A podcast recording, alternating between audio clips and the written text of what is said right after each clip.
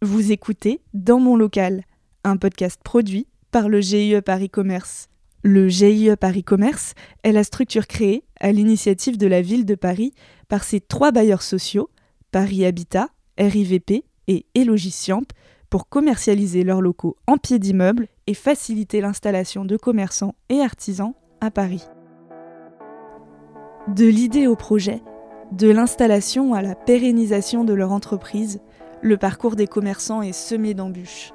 Mais même si tout ne se passe pas comme prévu, les surprises sont parfois belles et les récits de ceux qui les vivent passionnants. C'est en équipe que l'atelier de torréfaction Fève a été créé. À l'origine de ce projet, on retrouve une passion commune pour le café qui a mené quatre hommes issus de milieux professionnels différents à se rencontrer et se rejoindre pour créer cette entreprise. Alors ici c'est la salle principale de notre atelier qui est la plus grande puisque la plus occupée par Jonathan qui est notre torréfacteur. C'est ici qu'on va cuire les cafés.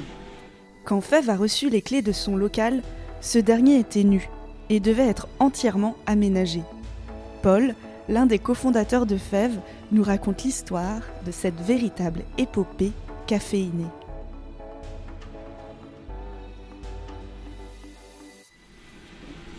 Là, ce qu'on est en train de sentir, c'est euh, on est euh, pile poil là au moment où je parle dans le process de caramélisation du café. Donc en fait, le café quand il rentre dans le torréfacteur, il va perdre toute son humidité. Et là, on est, tous les sucres sont en train de se caraméliser, donc on a cette odeur agréable de mélange de pain grillé et de sucre. Alors, je suis Paul de chez Fève. Moi, je m'occupe euh, principalement de la communication et Fève, c'est une torréfaction de café. Et euh, on, on, est spécialisé euh, dans la sélection, la torréfaction et le suivi client professionnel. Donc, on va dire de la petite restauration à l'hôtellerie, en passant par le coffee shop jusqu'au bureau. Donc, en gros, partout où est-ce qu'on boit du café, on essaye d'être implanté.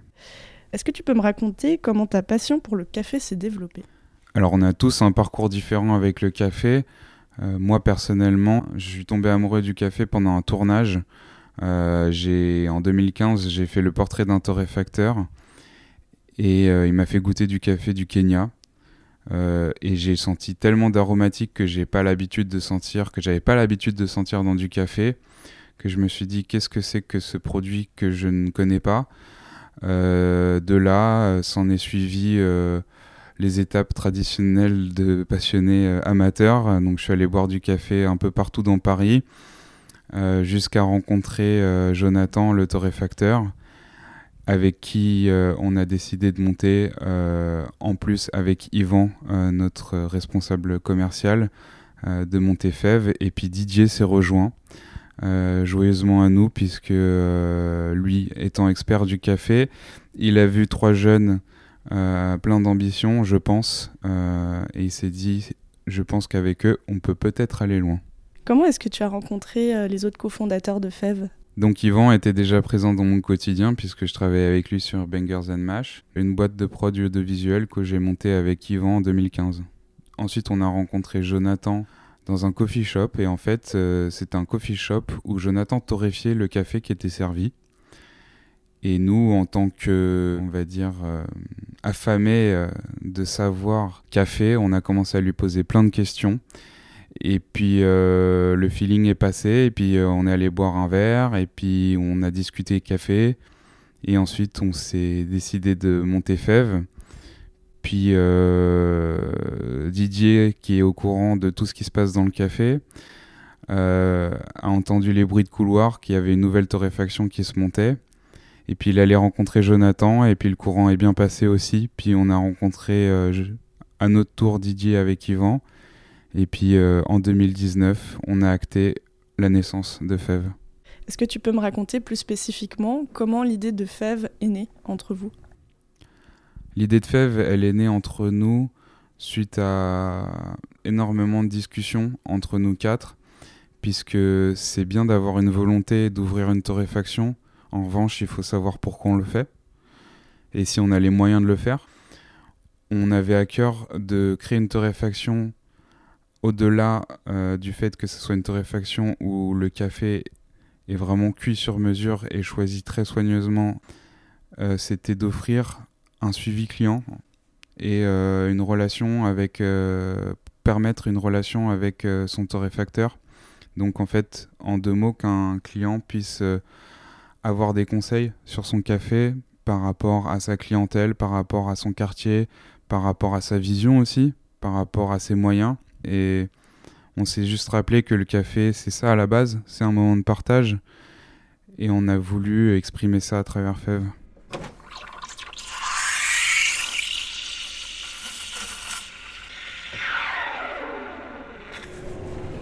Vois, le bruit tout de suite redescend un petit peu. On est dans notre euh, laboratoire où on va tester tous les cafés qu'on cuit, mais pas seulement, on va aussi tester les cafés que l'on reçoit en verre. Didier, notre sourceur, lui va s'occuper de torréfier dans un tout petit échantillonneur. On met 50 grammes de café à la fois. Ensuite, on va faire une session de cupping. C'est goûter le café dans sa plus pure forme pour pouvoir déceler euh, son potentiel, ses défauts. Donc le cupping, c'est surtout un exercice de déceler le défaut du café pour sélectionner. Euh, donc c'est ici, dans cette pièce, qu'on va faire tout ça. Et est-ce qu'il vous a tout de suite fallu un local? Alors euh, oui, il nous a tout de suite fallu un local. En revanche, on a décidé de se serrer la ceinture avant de rentrer dans le local où on est aujourd'hui parce qu'on avait la volonté de grandir euh, d'abord dans notre proposition de café, avant notre confort personnel de travail. Euh, donc euh, on a eu un moment de transition, on a eu trois déménagements en tout. En deux ans, c'est quand même énorme, sachant que déménager, du café, c'est pas déménager une maison, hein, c'est beaucoup de boulot. donc pendant longtemps, on a été dans des ateliers de production qu'on louait en sous-location. Aujourd'hui, on est chez nous et on est très content d'être chez nous. Quel est le cahier des charges à respecter quand on ouvre un atelier de production de café? Alors, euh, ça va dépendre du torréfacteur. Nous, chez Fève, on avait besoin d'un certain espace. Euh, on avait besoin aussi d'éléments dont on ne pense pas forcément, mais voilà, par exemple, l'accessibilité pour les poids lourds pour livrer le café, euh, l'accessibilité pour les livreurs pour euh, livrer ensuite dans Paris. Euh, donc voilà, l'accessibilité, un gros point déjà avant même de rentrer dans le local. Ensuite, dans le local, eh bien forcément, il nous faut de l'espace. Il nous fallait de la hauteur sous plafond, nous, parce que forcément, on a envie de ranger des choses aussi en hauteur.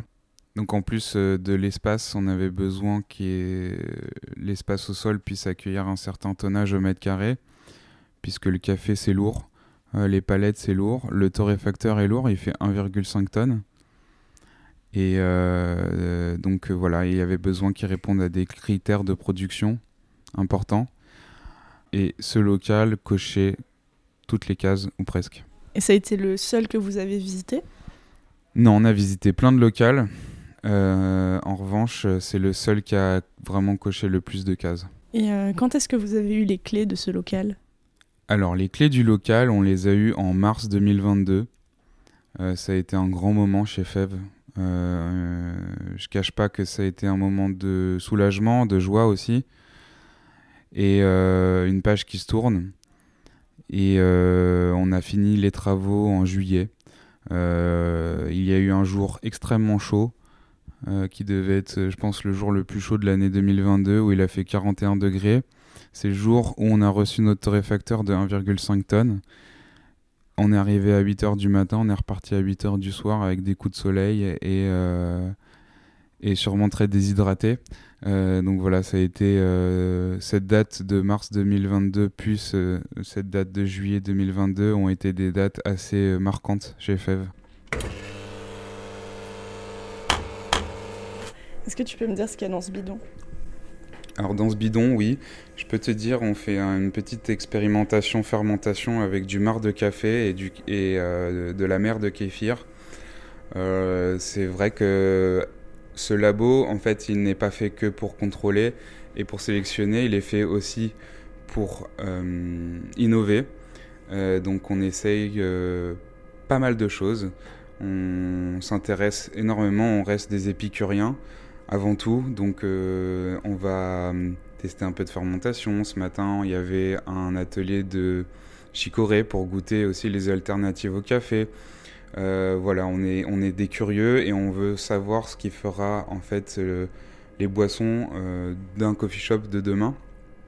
Et pour aller encore plus loin, je dirais qu'on va même ici, dans ce laboratoire, goûter des variétés de café qui feront en fait le café de spécialité de demain.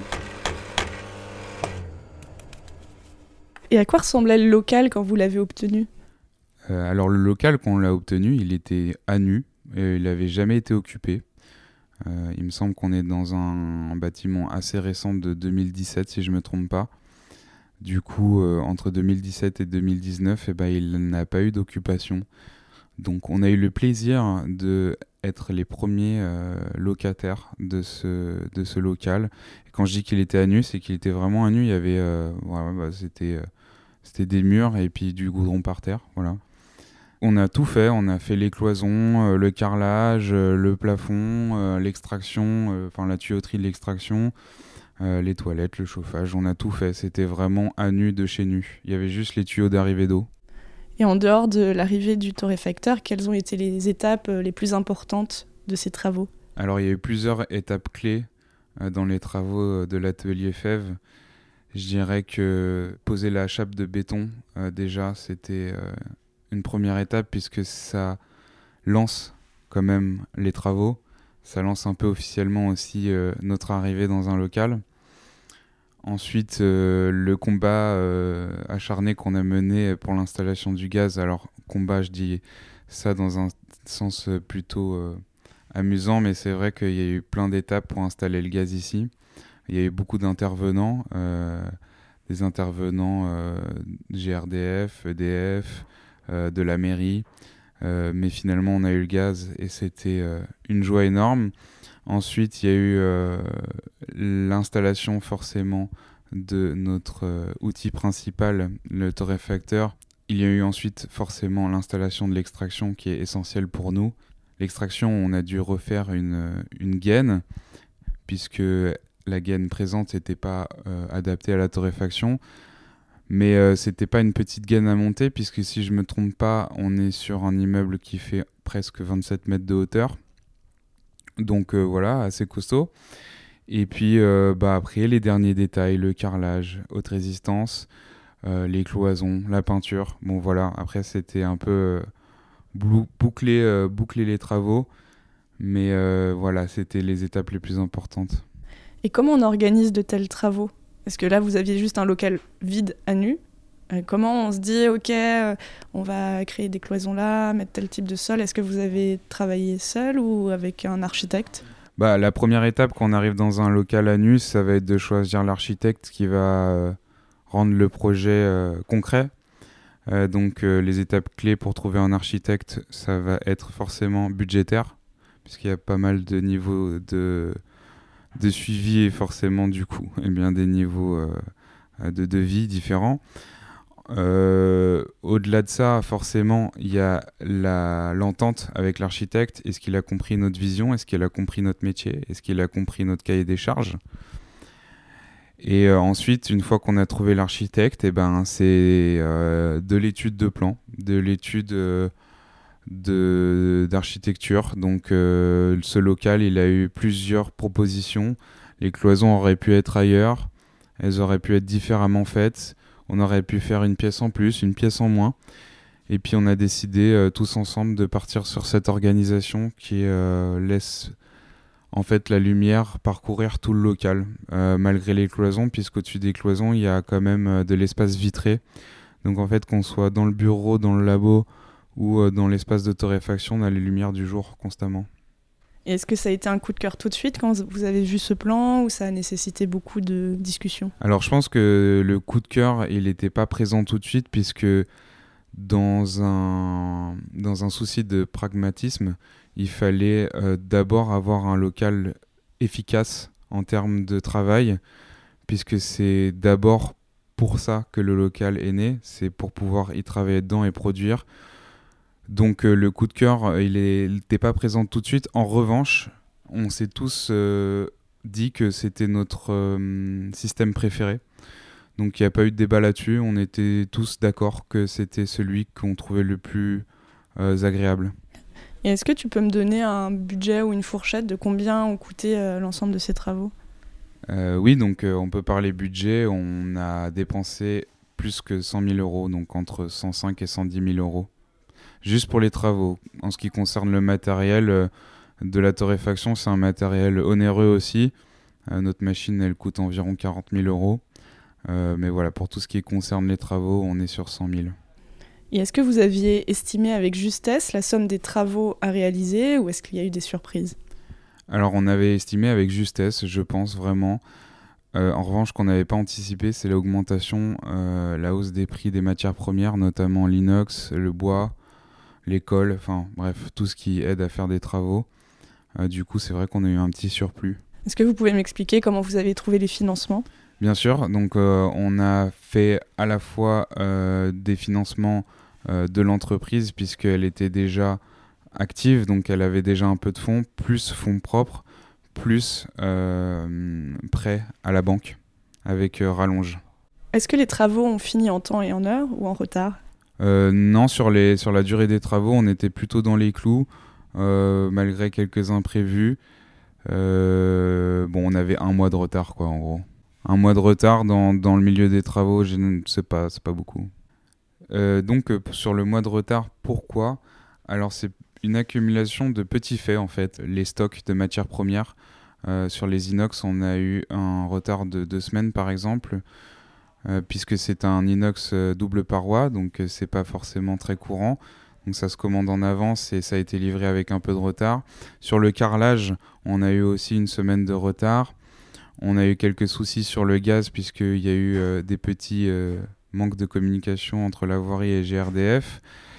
Un petit peu de surprise sur l'électricité. Bon voilà, des petits, des, petits, des petits cadeaux un peu partout. Mais bon, un mois c'est très raisonnable. C'est ce que vous aviez prévu euh, En fait, on n'était pas forcément euh, pressé en juin de rentrer, et puis en juillet, on commençait à être très pressé parce qu'il fallait, euh, fallait produire plus et accueillir plus de, de café vert. Donc, on avait en vrai pas vraiment le choix de rentrer en juillet. ici, c'est un bureau slash un entrepôt, puisque c'est vrai que une torréfaction de café, ça nécessite beaucoup d'espace de rangement. Donc ici, on a tout, euh, on a tous les packaging vides, euh, prêts à être remplis, les stocks de scotch, le stock d'étiquettes, le stock de fiches et, euh, et puis plein de vêtements parce qu'il y a plein de gens qui passent. c'est vrai qu'il y a hum, Jonathan, il se met en tenue tous les matins pour torréfier.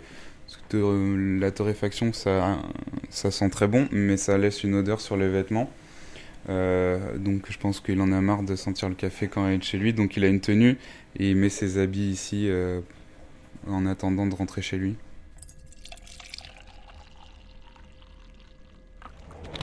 Et alors, comment se sont passés les débuts de votre activité dans ce local?